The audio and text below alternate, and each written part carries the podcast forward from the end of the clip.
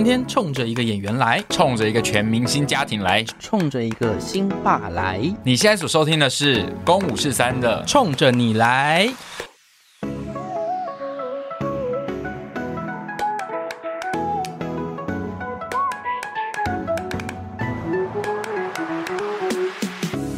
哇，我现在紧张程度抖。抖就是抖啊！我在我在下面在在在全家在那边准备的时候，想说，我哦，我上次来是上他的节目，然后我今天来是他来上我们的节目，我真的是觉得何德何能哎！感谢这个这次我们录音的空间，必须说这是我们有史以来公五十三最好的场地，真的假的、啊？真的，我们你我们不知道我们 在哪里录，我们从来没有一个这么好的录音设备，而且还有一个录音师在我们后面，真的录录音师比较，我们制作人在后面比较厉害。哇，我们竟然这一集很感谢。谢流量左有意识 Podcast 频道帮助我们能够在这边 这么好的空间有这么好的品质录音，所以你们这一集听的应该会觉得很爽。对，那我们今天就欢迎我们的呃主角呃刘子权，喂，不，子权的爸爸斗哥哟，Hello，公五四三的朋友大家好。哎，斗哥是为什么你要叫斗哥？就怪要叫阿斗哈啊，阿斗是什么意思啊？阿斗就是就是三国时代扶不起的阿斗啊，这么这么直白贬烂，为什么啊？我跟你讲，那个我我是念在兴的，哦，在兴就如果知道台北市的私立学校，就知道这学校就是一个。就是很很顶尖的私立学校了，是那人家形容上就是有钱人呐、啊，所谓的有权有势的人才会去念的贵族学校，嗯，啊，但我们家并不是这样子哈。先讲，我父亲只是个高阶警官而已。我们从幼稚园一路念到高中，对，啊，小学二年级的时候，老师教到什么三国时代哦，有个这个刘备的儿子叫刘禅嘛，那因为他怎么怎么怎么啊，就叫扶不起的阿斗。然后我的同学呢，下课就叫我阿斗阿斗阿斗，我也不知道为什么。然后就开始全部人叫我阿斗，那我就觉得说也没什么嘛。一直到长大，觉得说妈的，为什么要叫我阿斗？对啊，对啊，其实你那，你那时候到底在心大家心中留下了什么印象？你以前在班上是怎样的学生啊？在活泼啊！你们现在看到刘子权对不对？对，我以前就差不多那样子打七折。哦，那刘子权现在是吵，我不吵，我不吵。斗哥是活泼，我是活泼，然后跟大家都很好，就是吵。对，斗哥，你有听过他上我们那一集节目吗？我看，我听了，我听了，好吵，只是。说怎么有这种儿子？但是子权在家里也这么吵吗？没有没有没有没有，他他跟我一样，他在家都偏安静，所以我觉得子权应该是很喜欢我们这群人。他非常对不对？他非常，他也有说他平常一个人在学校的时候，他就戴着耳机，然后就这样飘走，对对对对，他也不太跟人来往。子权是这样子哈，他其实很愿意跟我跟小乔聊天，嗯，那他话匣子一开就会就会一直讲，嗯。然后你你很难很难去打断他，因为当父母的总会想在中间怎么说明一下，或怎么讲解一下，你知道就想这样子，然后你就发现说嗯，然后就听他讲吧，然后很难找到可以切入的地方。那可是以平均氛围来讲，他就在家比较安静，嗯。啊，我也是在家就不太讲话的人，嗯、到外面就碰到朋友就啊，就一直讲话，嗯，所以我们两个大概属于同一类的。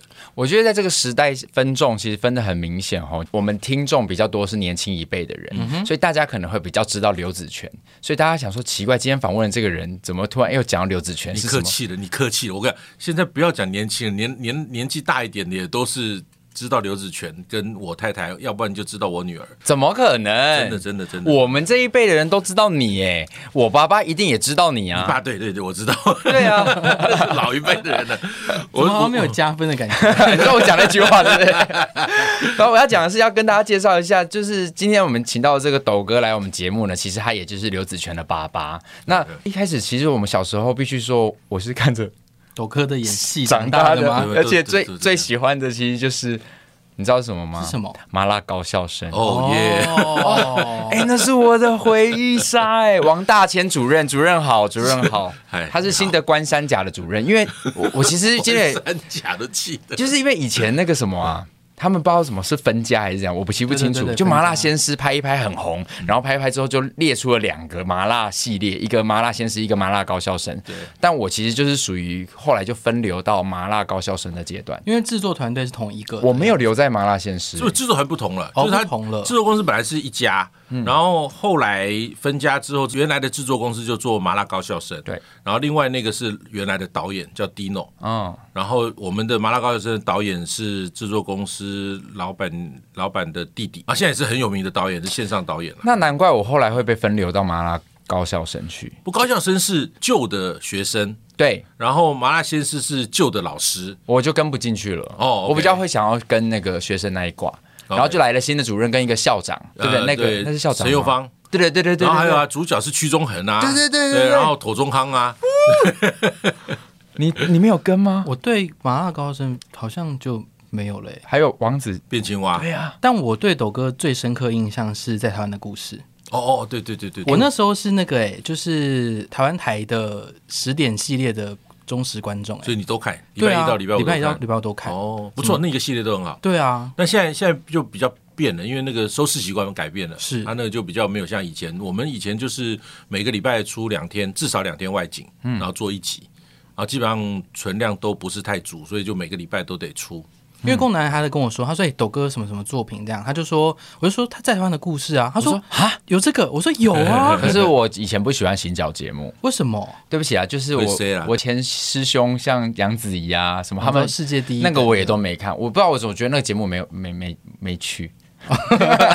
没有，我我我自己也觉得太 C 了啦。后来我自己回头再看我的我主持的节目，我也觉得 C 的很刻意啦。嗯，但是我喜欢的最主要原因是因为它有空间让我讲自己对于那一集内容的感觉。哦，那是你说旁白像那种吗？还是旁白或者访问？就是我会在镜头前面一个人，比方我去采访一个餐厅，然后他们就会企划就问一些问题啊，比方说，哎，德哥，你觉得这家餐厅的这老板人怎么样？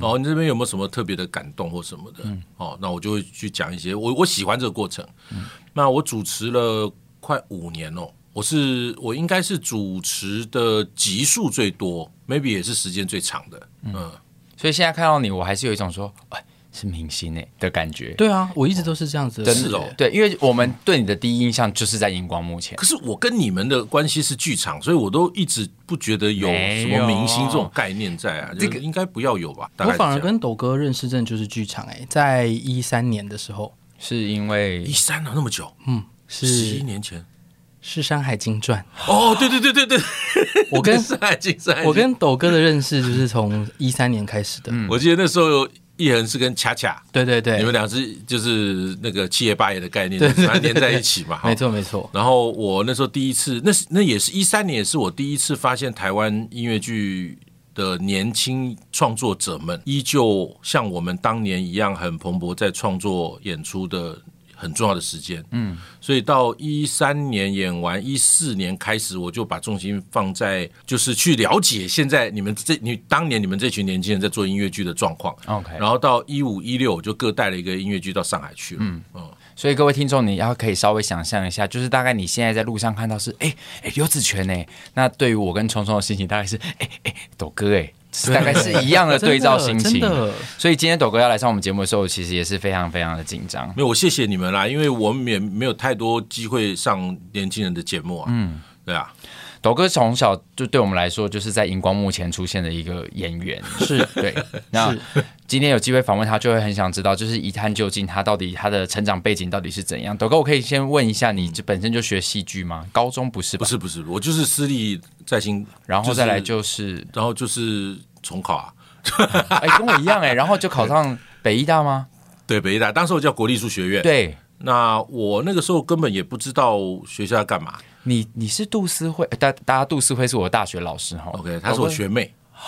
也就是说，斗哥应该有经历过那个大家一直传说北医大跳钟馗跳不进去的那个时代，是不是？跳钟馗就我跳的啊，但是没有你讲的是悬丝傀儡的钟馗。然后当天我们出炉入关，等于从泸州的校区要。要换到官渡校区的时候，我们有办了一系列活动嘛？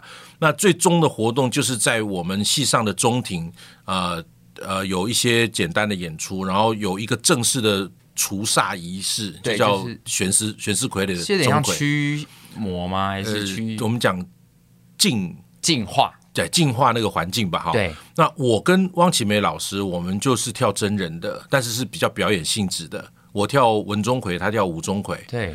那我们跳完之后，那时候我还有设计，我那时候担任那个系列活动的舞间嘛，我们还有设计怎么火从天上飞下来，然后点燃了，然后我们在中庭的表演节目告一段落的时候，那个师傅好像叫林赞成吧，林赞成师傅，他就他就真的是个法师哦，他要带那玄师傀儡去去要要去净净化那个环境，吼、哦，狂风大作，不夸张，瞬间。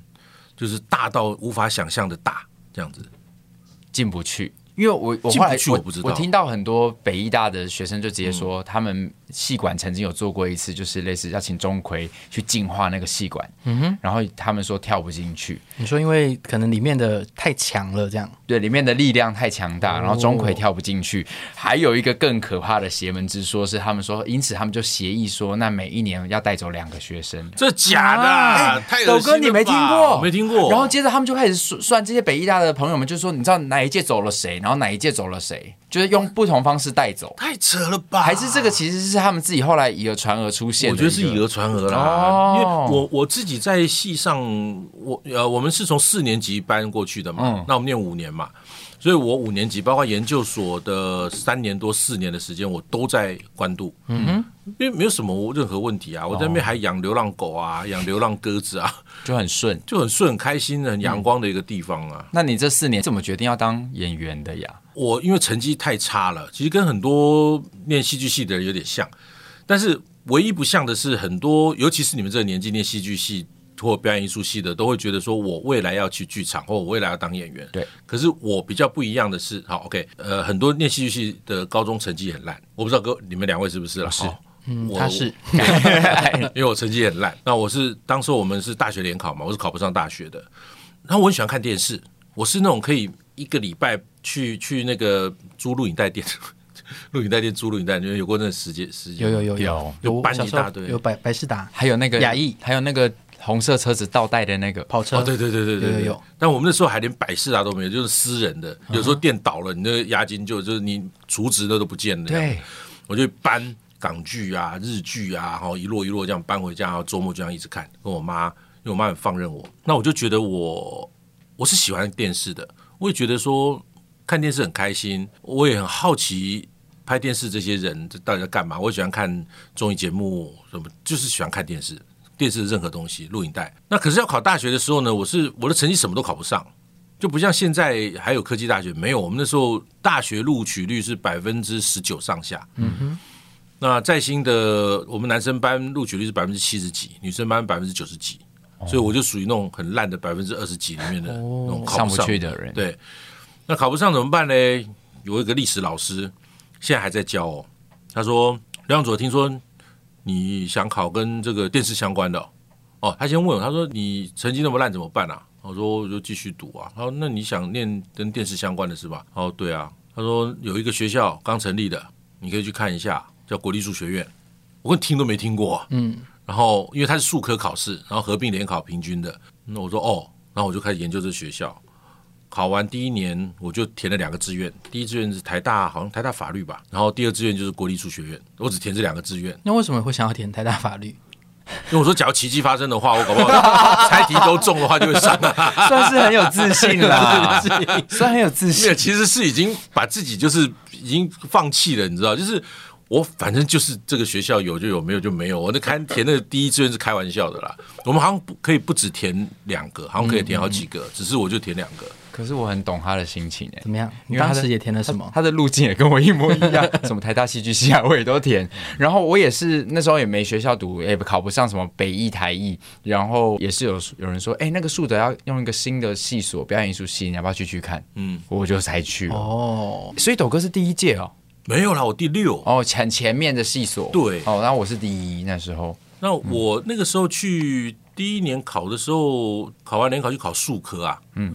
觉得什么把人当猴子耍，你知道？就叫你什么就四官嘛，哈，什么声音、肢体、专长跟即兴，然后就把你当猴子耍。我就就不知道怎么就那边弄弄弄弄完之后，第一第一年落榜。哦，你没上？对，没上没上。然后考去念补习班，然后补习班又又不知道为什么要去补习班，你知道？就我根本不知道念什么。然后补了一年，我第一年的联考成绩是三百零八，嗯，第二年联考成绩两百九十一。就是花了六万多补习费还退步的意思。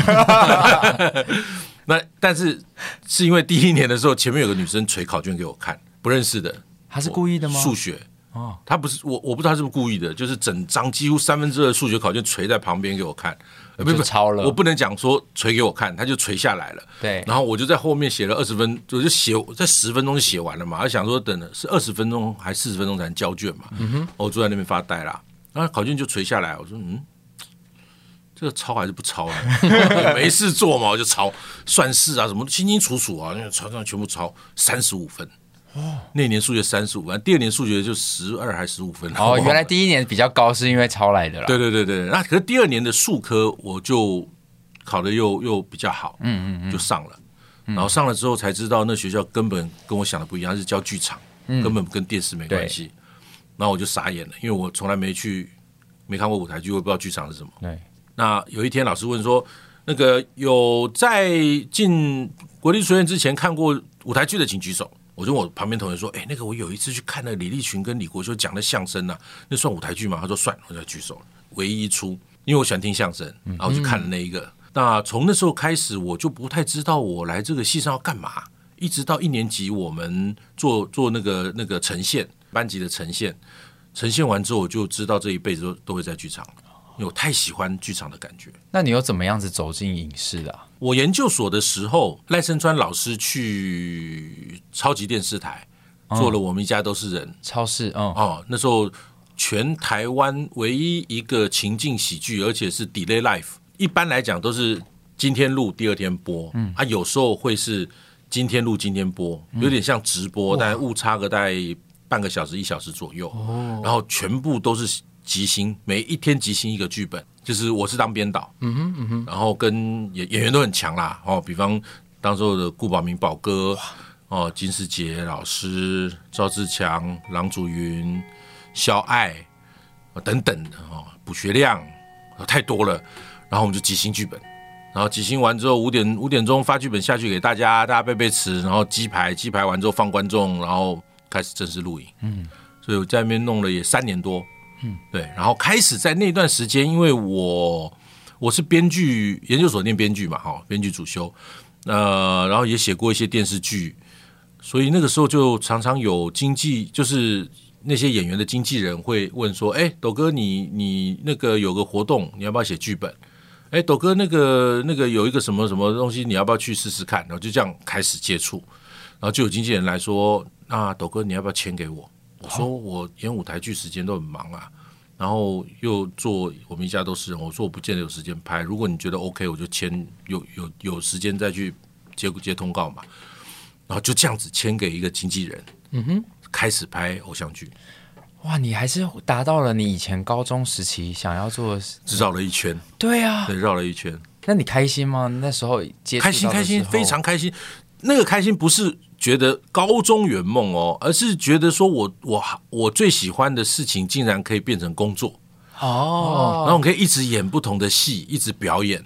但是你那时候反而不是义无反顾的说没关系，你签我，然后我剧场都不演了，我我专心拍影视。你反而说，可是我剧场很忙，那有时间我就去。这是这个心态对你来说是什么？呃，就是北台北艺术大学一直灌输我们的艺术家的协议，就是我们一直有这样的一个观念，就是。呃，我们的创作跟表演不能用金钱跟所谓的成名这种概念去去衡量，所以剧场你在剧场工作，你就是个艺术家，对，所以其他钱的东西都不会比他重要，嗯，所以我那时候就是撂话跟经纪人讲，就是我在剧场这边演出有空档的时间，如果安排得上我去接，哦，我说这几率不高，哦，所以就你如果觉得 OK 就来，但经纪人那时候愿意这样帮你乔。因为像我，我之前这样也遇过嘛。我前面几年的经纪约也是影视跟那个，那个也是也会造成一些冲突，所以我就会觉得，嗯，好，好像还是不是环境不一样了。OK，就是如果听你的节目的朋友们啊，如果也有也有类似的这种过程哈，就是要思考一下，现在的环境跟以前不一样。以前一年呐，大概戏剧相关科系毕业的学生，我出估哦，大概两三百个人呐。嗯哼。现在。现在是一两千个吧，然后剧团没有增加太多，是，好，然后呃，影视的机会当然有很多，所以很多就是有流窜嘛，到处流窜，所以我们当时候就是一个萝卜一个坑，在毕业的时候，但你都找得到位置，可是现在出来，你就是漫无目的的，大家撒在一个市场里面跑。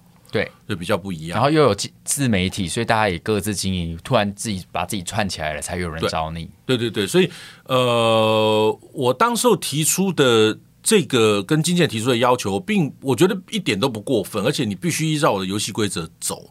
可是到后来呢，我我也大量的接影视的原因，是因为剧场的演出哈，呃，他让我有点失望啦。我那时候当然接的量很大，可是你还中间会有空嘛？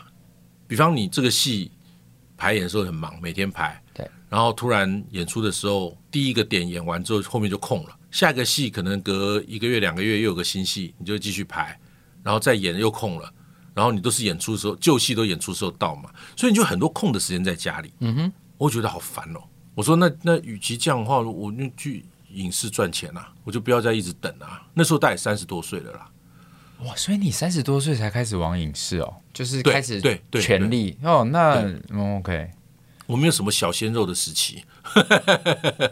不是，可是这样子就蛮就也很好啊。嗯、跟现在真的，就我觉得好像真的还是环环境不太一样，完全不一样啊。对，以前以前没有什么找那种什么十八九岁、二十一二岁的这种，就反而我们这种二十多三十岁的演员，他们觉得特别好用。但我们都不是演主角，最多演到主要配角。对，那或者是比方呃十三集的影集里面，我们可能占个七。七八集或五六集这样的戏份，嗯、那就很舒服啦。我半年最高纪录可以嘎到六部戏啊。那这样直接从剧场转影视，你觉得在影视圈里面，你自己有受过什么挫折吗？还是？哎、欸，没有哎、欸，蛮妙的，就是很顺遂。嗯，就是那个转码转的蛮顺的，蛮好的耶。对，因为很多剧场演员转到影视之后，会被会被刁表演太用力啊，什么刻意啊，什么。都都是什么计计算好的啊，不自然啊，就被雕这些东西。可是当时候我们在演的时候，可能也是因为找我演的角色都比较绿叶式的，跟喜剧的比较多，所以你多放一点点能量，反而效果很好。哦，所以他们反而喜欢。对，那慢慢也在这过程中学习影像表演嘛，就是你也不是都是永远在演喜剧角色，总会有一些比较深情的，那你开始就会。在那个对比之下，你开始会把那个表演收敛一些，是给镜头好用的，然后慢慢的、慢慢的，其实你你说慢慢的，真的是花了很久时间啦，你才开始习惯用一个最舒服的方式面对镜头。我现在也是还在学，很不一样。对，对我来说，这是有很多不一样。甚至你觉得在现场跟这个演员丢接很顺，嗯、啊，进到剪接又是另外一回事。剪接是他他们处理你啦，你就连声音都不能出。所以剪接出来之后才发现说，哎。哇，这个节奏变这样哦，哦，那那真的是很难说哎。是你你可能觉得那一场表现的还不错，但原来好像又跟想象的不一样。没有拍影像的时候啊，最好是导演能跟你沟通，说这场他要怎么处理。嗯嗯嗯。哦，比方说，呃，有一次我跟蔡岳勋合作《绵阳四海》的时候，有一场戏是我跟修杰楷两个人，我们就在客厅吃泡面，然后聊这个关于女朋友的事情。导演就说：“哎，斗哥，我们待会就这样拍哈，我们拍一个 long 的，然后再来对跳两个人。”哦，差不多就这几个位置啊。如果要补，我再跟你讲。那我就很清楚嘛，会有三个镜位，所以我们就一开始浪的，我们就吃啊、聊啊、吃啊、聊啊、聊啊、聊。弄完之后，导演说：“德哥，我觉得好像这样就很好看了。”我说：“是吗？你来看一下。”我就看了一下浪的，哎呦，一页多的剧本，然后拍起来一镜很好看。嗯，我说那不跳了，他就说不跳了啊，我们就直接那个镜头就留下来，就不剪了。对，那所以导演告诉你要怎么做这件事很重要。嗯。比方你你你这边搞的那深情款款的，可是他是税减，那你就白白拉对。然后更难的是有时候是要哭，然后他不知道拉了几个，他多拉了几个，你后面反而哭不出来了，所以不知道哇，你真的哭出来的时候，我要拉背。对对，这这时候就是也是导演要很体贴演员，所以我要讲说，在这个业界哈，有有几种类型的导演，一种是他很懂得表演的导演，有一种是他完全不懂表演的导演。有些导演他是很注重画面的，有些导演他很注重这个走位的，有些导演他注重后期剪接的，所以他们注重事都不一样。那真的懂表演的影像部分哈，真的懂表演的导演，其实比例上是比较低的，所以。哭戏，现在当然年轻的导演会比较容易有同理心啊，都会讲说，呃，等一下我们会拍这场，我哭，然后我几颗镜头我会正拍你，你再真的给情绪，我需要看到眼泪。好，那现在这一颗你不需要，你只要做样子就好了，很远看不到，他都会先讲。嗯，以前不是，以前就像你讲的，他们就是拍哦，然后哭哭拍哭拍哭拍拍，第五颗哭不了之后，他说。眼泪呢？不联系啊？你们干嘛啊？我拍不到眼泪，我怎么联系啊？就是骂人了。斗哥，你有什么很印象深刻、很紧绷的拍摄经验吗？现场吗？现场啊，我碰过摄影师不礼貌吧？就是一次是我当导演的时候啦，然后那摄影师就是很老资格的，那当然我都不是太认识他们。那那天就是有一个灵演，然后就被抓来，算大特有台词，然后就叫他讲，然后就一直讲不好嘛。嗯哼。然后一次、两次、三次，然后我就上去跟他讲说：“哎，你不要紧张哦，那就是松松的把台词讲出来就好。你背好了吗？说我背好了。我好，那那就尽快吧。然后就是放松，真的不要紧张。我知道你们现在紧张哦，但是把心情放松，然后自己花点时间深呼吸。哦，我让他讲一堆，让他放松，不行。”第四次、第五次、第六次，来，卡，我们再一个哦。摄影师就来了，操你妈的，谁找的？会不会演戏啊？妈的，哎，全部出去抽烟，背好再进来。妈，全部摄影师出去了。然后那个人，你说是什么状况？我就要去安慰他啦。很惨啊！他更紧张哎，他这个更紧张，他接收到这个情绪。这是什么时候的事啊？这个在二十二十多年前哦。这两天也才刚跟自己的好朋友会面完，然后他也是说，他以前刚出道的时候，那个导演也是会直接骂的，你哦、嗯、笨哦，就是这种。我想哇，对，直接干掉了，没再客气啊。然后我另外碰到一次是，那摄影师可能不，因为我是剧场出身的，所以认识我的都会特别尊尊敬，呃，不能讲尊敬，就比较尊重我。哦，在表演上面，然后都会说，嗯，那斗哥，我们大概怎么怎么这样可以吗？我说，哦，OK，然后我们等什么？哦，好啊，没问题啊，我们都是很 nice 嘛，哈。那摄影师就白目，一个一个年轻算半半资深的那种摄影师，然后我站在镜头前面，他那边弄画面，他就讲说，哎，你往右边站一点，口气是这样。那我心里想说，他妈的，你不知道我是谁没关系，你把我当人嘛，嗯，你只要说，哎，那个不好意思哦，你往右边站一点，我画面怎么怎么，对不对？哎，你往右边站一点，我站那边不动。他就从那个那个 f 打，就是那个观景窗抬起来说：“那个往旁边站一点，右边。”然后我就直接说：“呃，导演，不好意思，那个我现在这样位置 OK 吗？”导演说：“OK。”嗯，就是你会碰到这种人，不管他知不知道我是谁哦，但是你不礼貌，那我就用一个伦伦理的方式去回应你嘛。对，因为你要控制走位，你等一下，我先问导演嘛。对。哦，那后来，但这一轮这样交交手之后，他就知道说，哦，抖哥就这样，看好想在现场，对啊，就你也不能不要跟人家冲突啦，你要用一个方式解决。但我遇过多数也就是被摄影师凶的比较多，对啊，对对对，也是都这种。哎，那个谁，你过去一点。为什么摄影师都脾气比较不好啊？可能他们累，对，他那个也环境也很 燥，他们那时候他们其实扛那个机子也很重，哦、但是有遇过那种他讲话速度很快，然后他可能跟自己导演沟通好走位了，然后以为有把讯息交给我，但没有，所以我以为这颗镜头我站在的地方是起始点，但没有，他们已经讨论好我要从上一栋开始走到这边，没有人告诉我，所以他说来哦，准备，准备，然后我就想说啊，我在准备啦。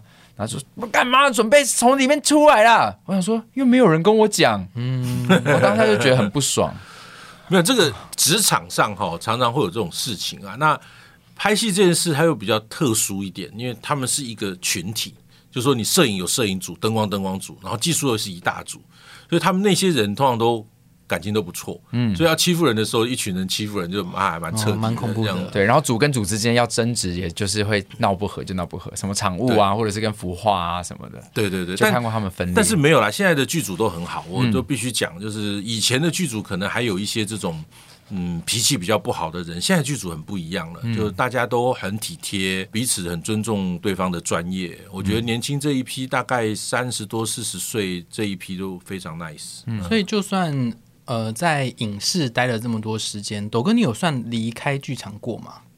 没有啊，从来没有，就一直都是我一年至少一出戏。但是这几年比较，我我也不知道什么原因，可能是因为我比较忙，或者是剧场开始有更多新的年轻演员进来了，我接到新戏的机会比较少，比较是旧戏重演。呃，对，但是也一样，至少一年都一出，至少，嗯、呃，但一年一出，我只印象中有一年而已。其实这三十几年下来，每一年都是两到三档的演出，嗯嗯嗯嗯，就旧戏跟新戏的差别而已。那斗哥讲完你整个目前在职业上的经历，我想要对你的感情有一点好奇。我我感情很乏善可陈，真的假的？对，你觉得我是一个我就想知道丰富的人。斗哥以前就是在学生时代喜欢的女女生，会是直接告白那种，还是这样默默的这样呃呃暗恋都没有？我比较喜欢暗恋，然后我会告白，但是我们那时候告白我也不敢讲，我都是用写信的。像我高中就喜欢一个女生啊，然后我是住台北嘛，所以我根本不需要住校，可是那个女生是花莲来的，所以她要住校。所以我就因为他，我就申请住校，然后跟我妈讲说我要念书。这样高二的时候，我们高三 高三强迫住校，就是高三初三强迫住校要考试，然后高二我就申请住校。然后我妈说你为什么要住校？我说好像要念书，我那成绩跟不上啊。殊不知我是因为那女生，因为这样子每一天你都觉得跟她在同个校园里，你知道？那我也很奇怪，我追女生很奇怪，都会跟同学讲，然后同学有时候就会闹嘛。啊，可是我们学校男女生管得很严，嗯，就是你男女生不能讲话。哦，还不能不能交往哦啊！我我举一个最就是你就知道多严哈！我举个例子，我在住校的时候被记了一个大过，因为我带罐头。哦住校带罐头被收到记一个大过哦！我们学校就这么严格，你不能吃零食。所以我在那边讲说，哎，那我们男女因为皮嘛哈，我们跟女生班有一些是从小一起长大，也都会偷偷的传纸条啊，或或讯息交交换这样。就女生班那边也知道我喜欢那个女生，嗯，可是那女生就是很很乖、很乖、很乖那种女生。然后有一次我就好不容易要到她的地址，在寒假还是暑假的时候，我寄一封信给她。就她有回信给我，然后内容就叫我好好念书，算是回到初中。对，那就我也就没皮条。然后我们同学还会设计说什么，然后去西门町看电影，然后女生也帮我约她出来看电影，然后不小心在公车上碰到这种桥段，然后碰到我也是我话也讲不出来这样子，然后反正就尴尬。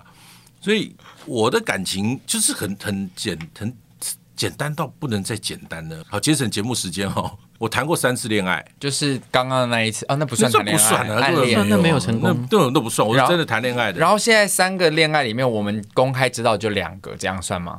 公开知道两个，对吗？就是斗哥的前妻跟现任妻子。哦，对对对，这两个。所以前面还有一个是没有初恋的哦。然后这三个都都十年以上，都十一二年。像我跟小乔十三四年了，然后前妻十一年，第一个女朋友十二年吧。哇哇塞，斗哥你的都好长，好惊人哦。对，然后离离婚之后有一段短短的啦，哦、那个就小小插曲。对，三个交往就是都十年以上这样。哇，真的跑好久哦。对啊，所以你是属于长跑型的情人，你都有这个耐力，可以走到不能再走的时候，我们才想说，好吧，那我们喊个卡。要我这个年纪回答这个问题，就会觉得自己太对于感情这个事情的处理上面太胆子太小了。就是不太、哦、所以才拖这么久的感意思吗？嗯，对，是你一直不愿意面对问题，跟不愿意去改变状况，所以就会用一种，所以那种那种到后期的状况，其实就不是太舒服哦。所以其实跑了十年，搞不好后面你要你要讲多少？什么？我九年都在？好惨哦，谈 了一年，然后九年都在熬，对，没没有那么久啦。但是实际多少年我也算不出来，但是就是后面的时间就会觉得大家好像就。就就好像把它这样子看看能不能变好，其实都不会变好的。我想差不多问一个，斗哥什么星座啊？我天蝎。哦，你是不是觉得跟你有一点像？对，因为我觉得抖哥整个人生历程怎么跟我都好像。因为我觉得刚刚宫南一直在感觉抖哥的故事，就是哎，怎么跟我一样？对，怎么又跟我一样？有这种感觉。哦，这样子哦，听起来。是你不是天蝎的吧？我我是天平，但是我已经进天蝎了。我其实天平尾，嗯，然后我觉得抖哥的人生历程怎么 不论是戏剧还是感情都蛮像，好像都还有在身上找到影子。对啊，我我其实刚讲的呃，念书啦，然后工作，我都其实时间还有感情都时间都很长哦。比方我幼稚园大班到高三念在新，嗯，然后我大一到研究所毕业念台北艺术大学，就这样，嗯，全部都是，然后剧场工作三十几年。在我们一家都是人的工作做了三年多，在台湾故事主持了快五年，就是我都是长时间的，我不太变动性不大，所以我看到我的人生的未来的光景。你说斗哥，还是我教给斗哥一些爸？哎爸，哎那斗哥你是什么时间点进入婚姻的？呃，三十五岁。现在，那我先去解喽，我先拜拜。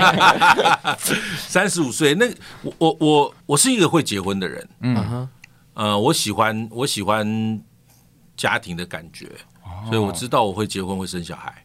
有我有看到斗哥关于他你的第一段婚姻的时候，嗯、你也有说你就觉得放他去自由，就你比较是注重家庭的那一个。对，而且因为我最近做功课才发现，其实斗哥的前妻，也就是子权的亲生妈妈，我看过她演戏耶。啊？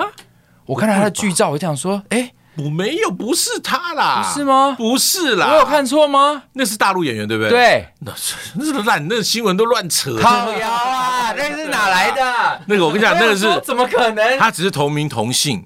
那为什么要这样子报啊？呃，那就是某些所谓的新闻牧场，就是乱报那个。然后我我我，如果在大陆有碰到那位女演员的话，我就会跟她道歉一下。我不用跟她道歉，但是我我会跟她讲说，那个你知道这事情吗？嗯。然后不好意思啊，我只要你被误会的话，哈，这个这个就乱报。同名同姓这样。同名同姓啊。你你知道这件事吗？我不知道啊。你知道我看到是谁吗？是谁？唐山大地震的演员。哦，不是不是。我想说，这是子璇的妈妈哇，她那那你干嘛不直接问刘子璇就好了？对，你看问刘子璇就好了。哦，因为子权，他对于妈妈前第一任妈妈讲的其实也比较隐晦，因为他第一次跟我们讲了一段他婆婆那边的故事。我知道，我有听到。对对对对对对对。他好，我跟你讲，小孩就是这样子，他他他其实他有很多秘密。就是大人跟小孩，就是应该讲父母跟小孩之间会有很多秘密，所以我从小对于小孩的教育就是说，你不要太早去推开他，你不要把他管得太紧。因为你管得太紧呢，他只会藏越多不想让你知道的东西。哦、你你越早去推开他呢，他其实早晚会离开你，所以你不需要太早去把他推开。那我觉得斗哥其实是还蛮注重他意愿的人，因为是啊，呃，斗哥他是直接有一天子权说他到某一个年纪的时候，斗哥在呃他在某一次饭局上，斗哥问他说：“你会想要听我跟你妈的事吗？”嗯、然后子权才觉得哦，好哦。就比较不像是你知道，像我是属于那种，我从小到大父母离异，他们就是不管我们要不要听，他就是要灌对方的坏话给我们听。所以我听过爸爸的版本的妈妈，也听过妈妈版本的爸爸。然后到近期，大概就是去年。我真的受不了，我就跟我妈说：“你不要再讲这些故事了，因为那都是你们两个当时的故事。然后对我来说，我不管你们谁是真的，对我来说都不重要。嗯，对，因为两个人一定有各自的角度。对啊，你们诠释的版本就是永远对方是坏人。对啊，那对我来说，已经到这个年纪，我已经对我来说没有意义。可刘刘子权的版本是还好吗？刘子权没有跟我说内容啊。哦，他跟我讲说，你是有问他说，对啊，你要不要听？然后你才跟他说。对我，我我总总得让他了解当时为什么是这样，因为我很怕他觉得是，比方是他的问题，或者是。哦，他会因为什么都不舒服，或者他完全不知道状况，会会觉得这事情很奇怪什么的，所以到我也忘了什么时候，可能初中还是什么时候吧，我就问他想不想知道，我就跟他讲，还是高中我忘了。但看着子权，我其实也蛮羡慕他的，因为我跟子权的人生经验有点像，就是我也有第二任妈妈，嗯嗯嗯，但是我其实透过我认识的子权，听到他口中说的他的妈妈，嗯，就是小乔，对，嗯，我就想说哇，我好羡慕你哦，嗯，因为我的妈妈。的版本其实是仙杜瑞拉的妈的继母哦，是吗？是完全就是那个状况，哦、所以我又很想知道说，斗哥，你那时候要带一个新的妻子进到这个家庭的时候，你会不会有点担心说，毕竟不是自己生的，会会不会有可能有一些摩擦火花？完全没那么想过，我完全当时候离婚之后，我就觉得我要好好谈恋爱，嗯、好好的去乱谈恋爱。你看嘛，我我前面都是花十几年的时间跟跟单独一个人，嗯，对不对？第一任十几年，然后到这个。这个前妻也是十几年，那我我好不容易不是好不容易 就发生了嘛，离婚了嘛，那我就应该去过自己的所谓的这个爱情生活嘛，就是谈恋爱嘛。我抱定的就是交往的对象不要到家里来，就是感情先放在外面。对对对对，那你小孩子事情是我跟我家人的事情，嗯、可是小乔他就是比较太强大的母性啊，就他就会想照顾全全哦，所以我去大陆演出的时候。他就偶尔就会到家里去哦，看一下权权怎么样哦，然后有一天就去了，然后权权拉他到房间，叫他讲故事给他听哦。他那天送了他一件恐龙睡衣啦，我的依稀记得这个这个故事。然后权权很开心，然后到他睡觉的时候，权权就说：“那你到房间陪我哦，然后讲故事给我听。”然后就讲故事，讲完权权睡着，他要离开的时候，我妈竟然问他说：“你要不要住下来？” 他说：“不行，他要回家。”然后他就是在我在大陆演出的时候，跟全全有过很多次的这种互动，嗯，所以所以他们的的没有什么磨合期，然后我也觉得是个奇迹，就是哪有人他跟的不是他生的小孩，怎么会好成那样子？对，很妙，很妙很妙。哇，这真的是，因为我们刚我们在讨论房刚的时候，我们有说这段就是要来说抖哥到底怎么做到的。他你怎么做到的？把我们的偶像取走，他是把我们小时候的女神 取走，真的。各位要介绍一下小乔姐。对，因为也是有一个稍微一个时代的鸿沟，在我们的节目上，大家已经不知道说那他是谁，他是谁？你讲一下。呃，小乔最一开始他就在乔杰利嘛，他出道的时候，然后一开始他的团体还不是七朵花哦，嗯、是 RMB。对，我那个时候就是 RMB 的粉丝。对，他出道的时候我就已经知道他了，然后后来就是又变成七朵花，嗯嗯。然后就而他。偶像剧，因为那时候是三立粉丝，就乔杰利粉丝，所以我就都有看他们的作品。哦、嗯，对，然后到后来就是呃，乔杰一开始比较没有那么红，然后再隔一阵子听到小乔的消息是，哎，她是抖哥的 的女朋友，是女朋友。对，就是说哇，这一段就是所谓美女与野兽的传说嘛。今天第一个我就是长相不咋地哈，就是不是属于那种人家在人设上他会匹配的人。然后又年纪又大他十二岁，又是个带子郎，就是离过婚有小孩的男人。带子郎，对，带子郎。那怎么想都不会两个凑在一起。那我也没想过我们两个会凑在一起。我们是因为一起在屏风演婚外性行为的时候，那时候才第一次面对面认识对方，一起工作。哦，居然是剧场，我我一直以为是影视诶、欸。影视没有，我跟他演过什么《西街少年》啊，《王子变青蛙》，然后我都没碰过。然后她是女女女主类的角色，对不对？对对对，然后线又不同线，对，就拍不会遇到。然后更妙的是呢，我当时 New News 九八电台刚开台的时候，我在那边主持两年的节目嘛。然后有一天，我的那个之前的那个气质，他现在已经是制作人了，嗯、他就跟我通赖，然后就说：“哎，斗哥，我其实算你们的那个媒人呐、啊。”我说：“啊，什么意思？”他说：“小，我有发过小乔上你的你节目通告啊。”我说：“哪有？”他说：“真的。”真的，你们你访问过他？我说啊，怎么可能？那我问小乔，他说他不记得。他说通告就跑来跑去跑疯，记得对，因为他通告太多了，他根本不记得谁是谁。嗯、然后我说我们不记得访过他，你说很妙。然后就在生命的过程中，可能我们会有一些擦身而过的瞬间。嗯哼。可是，一直到二零一零年，屏风的婚外性行为，我们才在一起工作。然后那个时候。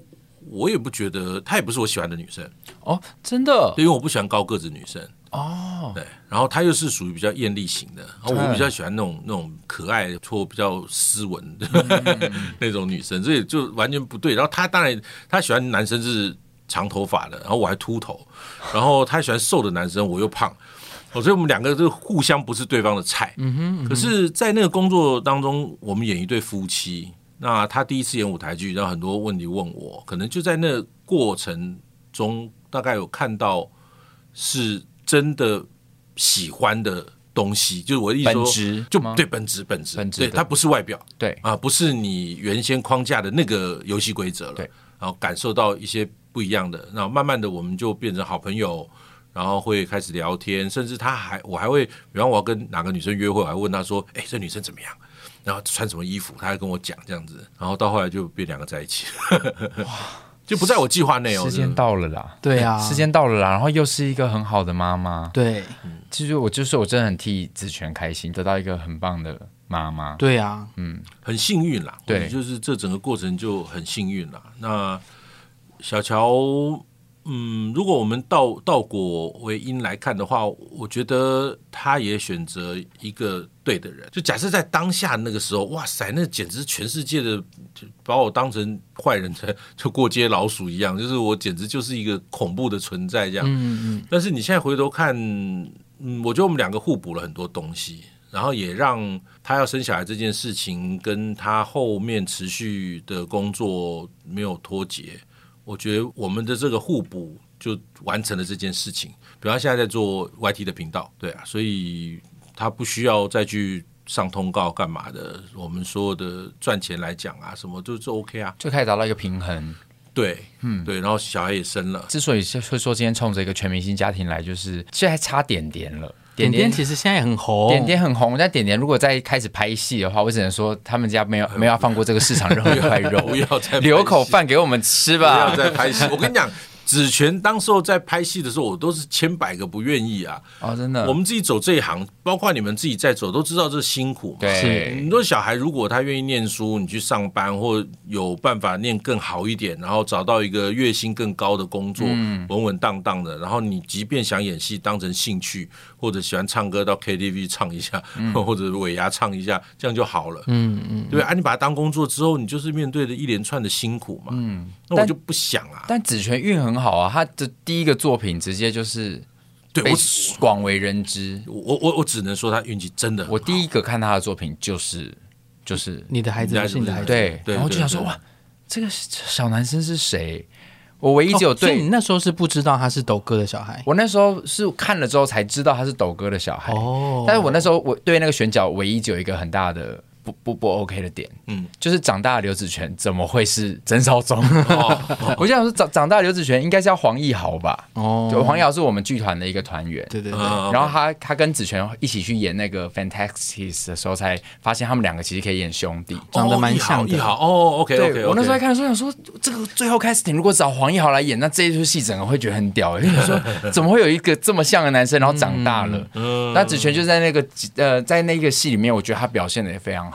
他真的运气好，然后我必须讲，他那个戏其实破绽太多了啦，就这没办法，你你你你是一个演员的小孩哈，就是你你的爸爸是演员，又是个资深演员的时候，在就碰到很多这种挫败，他就很多东西是不联系的嘛，情绪不连啊，不合理都看得到，可是最后一个镜头说服我，他是有机会走这条路的哦，就是那个诠释不容易，哪一个镜头啊？就最后他又回到。图书馆看着这女生，然后眼泪掉下来，边笑边哭的那个，嗯，那个是我就把我打挂了。那那个让我难过好久。那个镜头就是一个一个人在被妈妈这种有有有一些偏执狂的状态的妈妈，然后用遥控器遥控这么多年之后，她终于拿回自己的主控权。她回到过去，看着这个已经不复存在的当年喜欢的这个可爱的女生，然后是用一个。长大的概念去看她的时候，哇，那个是很动人的。所以我看完那个镜头，我说，嗯，好吧，我我承认吧，他有一点点天分。所以在这一出戏之前是没有这条路的，没有没有。所以当时候陈慧琳导演他过世了，哈，嗯，祝他在天上一切都好。是，当时候我喜欢晒晒小孩，嗯，就是我二零零九年，我记得我开始有 FB。刘全是二零零三年出生，嗯，所以他在五六岁的时候，我就是常常会 po 他的照片。就是那时候，就陈慧琳就跟我联络，他说：“斗哥，我想找全全拍戏，我有个影集里面那有一个单元男主角很适合全全，我很喜欢他。”我说：“哎，慧琳，我说，那时候他初二嘛，我说，我说全全现在不懂什么是表演啊，啊，我不想引导或鼓励他做他不熟悉的事情。”我就把他推掉了。嗯，这个这种机会，但不太会有人会推了，你知道吗？而且你又是认识的导演，那么棒的一个导演，我跟他合作过《下一站幸福》嘛，我太清楚这个导演太棒了。然后后来就停了一段时间，快一年，他又打电话来，就我才知道他那一年时间就是生病做化疗，然后他又身体恢复之后要拍，又打电话说：“那斗哥全全现在可以拍了吗？我还是想找他。”我就问了刘子权。刘子权那时候刚演完学校他们班的一个演出，他演杜兰朵公主那个王子，嗯、哼他演的也是一个公主啦，因为子权眼睛那么漂亮。然后我就问他说：“我说，哎、欸，刘全，那个以前 Daddy 合作过的导演找你拍电视，你有兴趣吗？”他说：“OK 啊。”我说：“很辛苦哦。”我说：“那个拍戏不是像你们演那个那样轻轻松松、嘻嘻哈哈。”他说：“OK 啊。”我很确定。我说：“OK 啊。”我说：“好，那你去哦。”就把他送过去了。嗯、我其实送去我就知道完蛋了啦。一定会屌的啦，嗯，一定会，就他一定会想要继续走这条路，一定会往下走的啦，嗯，因为慧玲导演不是一个会去乱搞演员的人，嗯，那他知道怎么带演员，他他的工作的场合是一个很 peace 的、很很温暖、很很开心的状态的，所以我知道这小孩去那边会被照顾，然后安排表演课、对戏、对词，手把手带他，我想说完蛋了，绝对绝对上瘾的。果不其然，那拍完之后，他就去考复兴高中戏剧班了。对啊，哇，怎么样？羡慕还是羡慕，对不对？不就不错啊？对啊，羡慕啊，爸 叫一声。那你们两个就是会常给彼此笔记吗？就是都是演员，他也会给你，他也会给我，他也会给我。今天那个对他没有，他就说，呃，Daddy，我觉得这这戏蛮屌的哦，但是我跟你讲，我觉得你哪个地方，我觉得怎么怎么怎么，我觉得好像感觉好，哎，那个你怎么样？我觉得怪怪的，他会讲哦，这样挺不错的，很好啊，嗯、对对对，我我们其实都看完戏，如果是一台车回家路上也都会讨论戏，嗯。呃，他是一个，他很喜欢。发表意见嘛，你们也知道，对，然后有疑问也都是不耻下问，再蠢的问题他都敢问，这样。好可爱哦。他就是这样在大空袭才这么受欢迎，因为就会被泡，对，然后被泡之后观众又很喜欢他，就会觉得只全是一个炮灰级的角色。可他就是子璇，就越认识他，你会越喜欢这个人，因为他很真。我觉得那个真是很少人，就是他就是全部都给你，他也没有要讨你喜欢，他也不怕你讨厌他，他就是呈现他自己这个样子。嗯，他小时候就是老师问说有没有什么问题，他就永远第一个啪举手。哎，刘子璇，你什么问题啊？那时候真的讲完了，旁边同学说：“哎呦，老师刚讲的讲就讲过啦，就台北大空袭耶，就是台北大空袭耶，好可爱哦。” 还有一次更好笑，我们去那个观光工厂玩，然后呢，他就介绍啊，什么什么什么怎么怎么怎么怎么好，来，我们这有奖品要问问题喽。哦，请问，好，就随便乱讲哈。比方我们刚刚介绍的毛巾是什么毛巾，他啪就举手了，然后他说。好，来，这小朋友你，请你说什么毛巾？嗯、呃，我不知道，他根本没有听，对他没有听前面讲什么，抢答，想 的想要这个过程，他不在乎结果，超好笑的啦。他就是很好的人，那而且像之前慧晨跟我们会常跟我们分享，嗯、然后他在跟子璇工作的时候，他很喜欢他，嗯、他就觉得哎，子璇的家教很好，你、嗯、你平常跟他的教育的这个过程到底是怎么样啊？小时候，我们其实现在当然觉得这教育是不对的哈，就是就是你一直叫小孩跟人家说谢谢这件事是不好的，嗯，哦，这个是有有专家有有研究的，所以现在点点宝宝我们都会放任他，我们不会说哎跟谁说谢谢，哦，也要逼他讲出来，哎，我们我们现在就不做这个事情，哎，以前全全会，我说那个阿姨给你东西要说谢谢啊，他说谢谢，啊我们要走了要离开幼稚园啦，跟阿姨说谢谢啊，说辛苦啦，谢谢辛苦了，他就会讲。可是说真的哈，他他现在的礼貌程度跟以前比起来，他只剩一层，只剩一层。但是他会有习惯，是因为他很喜欢剧场，他很喜欢拍摄工作，所以他真的能感受到大家的辛苦，所以他就会那个那个谢谢，他就讲的很 OK。就是说那个东西还是要来自于内心，而不是被逼迫环境。对。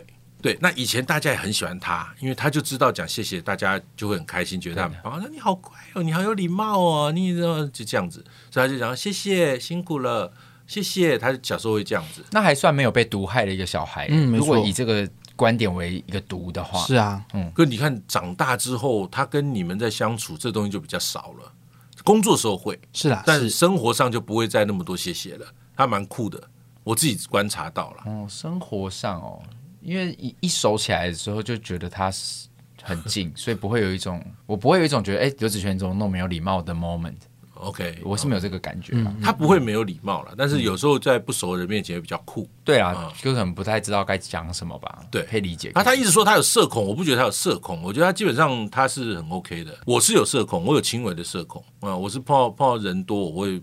不自在，但因为我后来去福大教课，有学生是他的学弟妹，就会说：“哎，刘子权在学校就是这样一个人这样飘过去，一个人这样飘过来。”你说高中的时候？呃，没有，大学，大学啊，是啊，是有海科大的哦，对对，小梦他们，嗯，对啊，他是啊，对他比较是独行侠，他是这样跟我们说，对，所以他有跟我们说，他在大空袭的这个样子，并不是他呃平常在外面的那个样子。对的，对的，因为我真的还蛮意外的耶，因为我看到的子权通常都是我来被我们看到的那个样子。哦，你说这样 open open，对对对，就是很很很放松，然后大家一直说他很吵的这个状这个状态。不过在家跟在外面真的不太一样，我们都是这样啦，是啊是啊，对吧？而且。还有一部分，就比方说，像他之前拍很多戏，会有记者的宣传啊什么的。嗯，嗯，他呈现的样貌，就是我也是以为他就是这个样子的人。哦，然后他是那个啊妹控的那个形象，深植人心。但是他现在真的是妹控啊，他是啊，不是营造出来的。嗯，对他，他对那我们家我们家那个点点宝宝那个哇，太太太难抗拒，对啊，好可爱，可爱到爆炸。刘子璇就会说：“你看，你看哦，这个哦，就一直狂给我看，真的不是给我看妹，是给我看妹。”妹妹，他欲罢不能。对啊，那真的没办法。斗哥又在人生的现在这个阶段。斗哥，你现在年纪是在多少啊？我五十六年次，然后今年五十六岁。斗哥走到人生的这个阶段，他不论在家庭上、感情上，然后他的事业上，都已经达到某一个成就。他竟然还继续做了另外一件事情，就是他到海科大那那个也是瞎打误撞的。其实是一开始是是子权去了，他是因为无声那个电影，对然后学校要他去演讲。那演讲完之后，学校很喜欢他，就问他说：“你高三了，要不要考虑念我们学校？”嗯、那子权跟他讲说：“哦，没有，我要念北医大，因为他就是锁定北医大当我学弟。”是，你你也知道他很天兵嘛，哦，然后他就考北医大，然后就就只填了那个电影系。我说：“你为什么不填戏剧系？”他说：“那个一个学校只能填一个系。”我说：“是吗？”哦，对啊。然后我我我是很放任的，我不会再去管了。你你 OK，我 OK。哦啊，出事你自己负责就好了。就后来我就听他同学讲说，没有啊，可以填两个系啊。我说你看为什么这样？他说你不要再讲了，我同学在骂我白痴。是他没上了，没有，他就去攻那个电影系嘛。哦、然后他去考电影系的时候呢，听说北艺大校园里就传着说刘子权要来念电影系了。对，因为那时候已经算在那个年纪有有大家都知道他干嘛了。是是。然后他就去考试，信心满满的去考试，考完之后很沮丧的。出考场，我在楼下等他，载他回家。我说怎么样？哦，哎，爹地爹，我跟你讲哦，那个老师说我漏交一个东西啊。哦，你漏交什么？我说当天你要交东西上传的时候，我不是都在你旁边吗？哦，对啊。他说我少交一个什么学习历程哦。我说不会吧？他说真的啊，我有跟老师讲说没有，我都交啦。然后老师说我身边没有这一份东西。然后我说我靠，我说那你有被影响？哦，有啊，我被影响了，我现在就有点紧张了。然后我说那怎么办？能不能补救？他说不行，老师说就这样子了。然后后来就被取。然后我们回家路上就在检讨为什么会发生这事情。他一定是比方一个网页，他填两个资料，你要按两次送出，他以为按一次就送两份啊！我不会去检查的，我只会问他说：“哦，我懂意思了。你你填完送出了没？送出了哦，OK。”确定哦，确定了，好，那结束了。哦，我们猜最有可能是这样发生的，是因为我确定他有写那份。嗯嗯嗯。好，被取之后呢，他们电影系演员的那一组是五个男生，五个女生。五个男生呢，我们后来去查，有三个男生同时考上戏剧系，然后刘子权被取三。嗯，那也就是三个男生如果全部念戏剧系的话，他就被取上电影系了。对，结果那三个男生动都没动。哦，他们都在电影系，都留电影系，所以我也觉得很奇怪，这世界也变了，就是大家观念好像因为戏剧系一定比电影系强，以前的观念，对，尤其北艺大是电影系是新的系嘛，可是现在的小朋友就喜欢念电影系大于念戏剧系，因为可以当明星，想要拍电影啊。对，我觉得疫情前后那段时间，呃呃，电影这件事情也给了年轻人很多刺激，因为国片全部变第一名，是对，因为外片不敢进来嘛，嗯，然后好。他变被取没上之后，我就说我已经其实也都跟他沟通过了。我说考大学三条路了，不念大学哦。他说啊，我说不用哈，我说不念大学死不了人。对，你就去工作啊，拍戏啊，做你喜欢做的事，你不要做坏事就好了。嗯。第二个念普通大学，北医大。好，如果念了北医大，你就得这个以学校为主，念书为主。如果有好的电影或影集要找你拍的话，你要不就推掉，要不就休学。我说没有办法让你边念书边拍，请假一个月不可能。嗯嗯，北医大老师不可能啊！我说第三条路，科技大学工作为主哦。如果你有好的工作机会，就去外面工作拍戏啊；如果没有，就好好在学校上课。我说那你就现在现在科技大学啊，或不念？他说那科技大学。我说那你念哪里？然后我不知道。我说那就就台北航科技大学好了吧，反正淡水嘛。嗯。我都我都没想到台北城市科技大学更近啊！哦，台北城市科技大学也有表演，也演艺，也有表演艺术，有啊，也太多了。不是因为那个不是之前很多大学生的没从那边来的哦，我不知道哎。嗯，然后然后他就念了台北科技大学演艺系啊，所以不是你先当。不是，我以为是你先进去，他才进去。哎，不是，他进去之后，学校就说：“哎，斗哥，你是业界前辈，又是家长，要不要来给我们指教一下嘛？”我就去了参观学校啊，然后设备很新啊，什么啊，就找我聊聊聊聊聊聊，到最后要走的时候，说我们其实想找你当系主任。哎，你的办公室在这里，已经早就准备好了这个鸿门宴了，上面门名牌都已经写好了。那我们最后一间来看这间，然后流量组系主任。然后我就跟他讲，我说我不可能啊，我说我我十几年前都陆续有人找我去学校教书，我都没去了。我说我赚钱是不在学校啊，嗯，我得赚钱啊，我又不是教育界的人，嗯。他说那你可以算一下你工作的时间，我们看学校这些行程能不能配合什么的。后来就讨论的结果，他们学校也能符合我工作的时间，然后他也同意我改课程，因为那当时课程很糟糕，我说我要全部改。那我也跟子璇讨论，子璇说 OK 啊，蛮酷的啊。我说哎，确定哎，你爸当主任，你当学生，你 OK 哦？我说 OK 啊，没有问题啊。然后我就问小乔，小乔说很好啊，去尝试一些不一样新的东西啊。我就答应去当主任。哇，你是他主任，他是你学长哎。学生啊，不是他，他学长，他比他更早进去那个学校。他搞不好还问说：“哎，子权那个男厕在哪里？” 子权要跟他讲哎，他他他他比我早进学校，不过我们同个学期进去的啦。哦，所以就就去教了。那那我到现在现在是二零二四年，算第三年了。所以呃，整个系的像一二年级学生都在我新改的课程的范围内，所以他们就会依照一个比较有系统的课程持续的进行。那你带起来的感觉如何？诶，跟跟以前我们戏剧系的学生不太一样。嗯、科技大学，尤其演艺系，我我个人在设计课程上，我我应该是以广为主，而不以深为主。嗯，就是北艺大的概念，就是你表演课，然后进阶表演哦，然后表演课延续下来会有什么肢体的什么什么什么的，就跟剧场都相关的连接，然后深入。呃，演艺系我尽量让他们多接触一些不同的东西，嗯，然后多带他们去做一些实物的操作，嗯，然后我也会把一些试镜带进戏上，嗯，就是你说让他们直接出去试镜也不是问题，但是我因为有比较好的人脉管道，我可以请 casting 直接到戏上来试镜，然后我可以让他们有点像呃一个。工作坊吧，我就可以给他们上一次课，然后告诉他们试镜要注意的事情，然后实际实际的试镜完之后，我会再跟他们讨论他们试镜的感觉，就是比较实战的的状况。就我觉得这个有很大的好处是，他在这个系上的讲师或者是老师，甚至是主任，他并没有跟这个业界脱钩。没错，这是重点。因为有时候在这个时代下，技术当然很重要，但是其实有时候技术随着时间过去，你不知道外面在发生的什么事。有些老师的技术是会停在某一个时刻。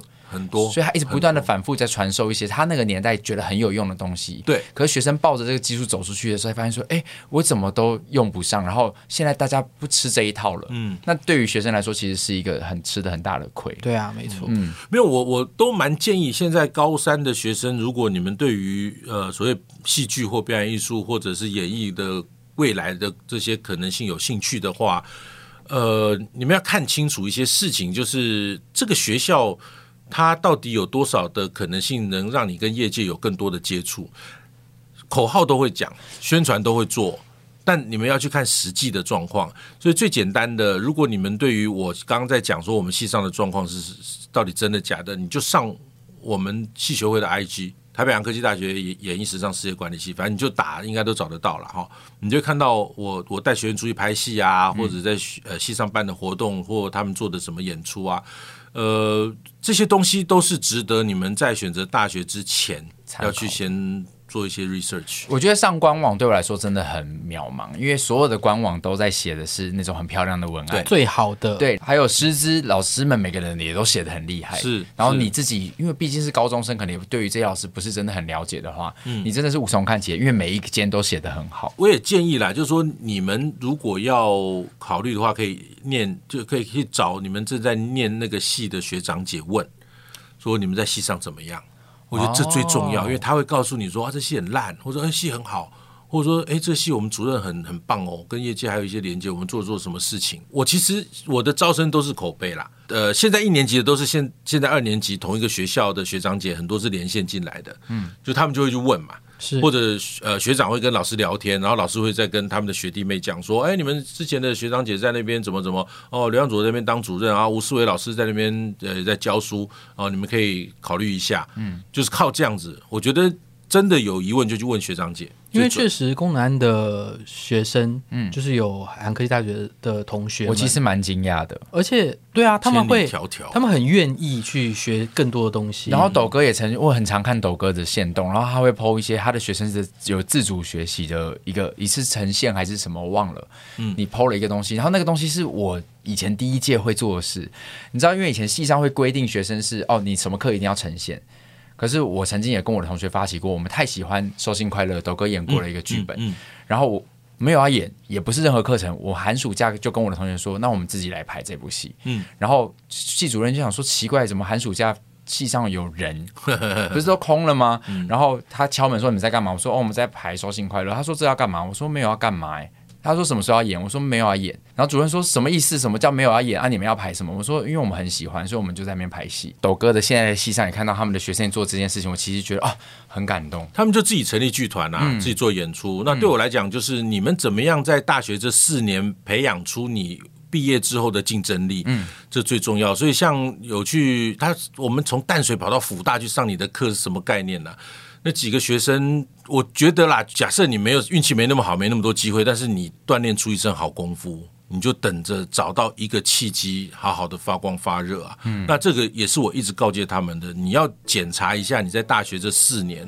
到底有没有让你的竞争力是赢过未来要跟你一起竞争的人？嗯，这大家可以想一想的。嗯，而且这时代又很跟以前的时代很不同，是环境产业一直在改变。是，所以如果真的大家对于呃斗哥的戏所，现在有些高中生在听我们的节目，他们有兴趣的话，直接在 IG 上面打台北洋科技大学演艺时尚事业管理系，嗯，就会找到很多很多相关资料，或者直接找我也可以啊，打我打流量左就可以了。对对对，然后 IG 可以私私讯我，都我都可以回答任何问题啦。嗯嗯，今天很开心，斗哥来上我们的节目，跟我们分享他自己的人生历程，然后听到了斗哥私底下很多很多的事情。真的，过去认识斗哥这么久，真的完全不知道，因为没有那个机会啊。对啊，嗯，所以你还是年轻人。耶，谢谢斗哥，谢谢斗哥来，谢谢你们。也大家如果有兴趣的话，也可以去收听斗哥的呃 Podcast 频道，叫做“流量左有意思”，有意思，艺术的意了。好，那我们这个礼拜就到这边，喜欢我们节目，帮我分享出去，给我们五星好评。那我们下礼拜再见。OK，拜拜，拜拜。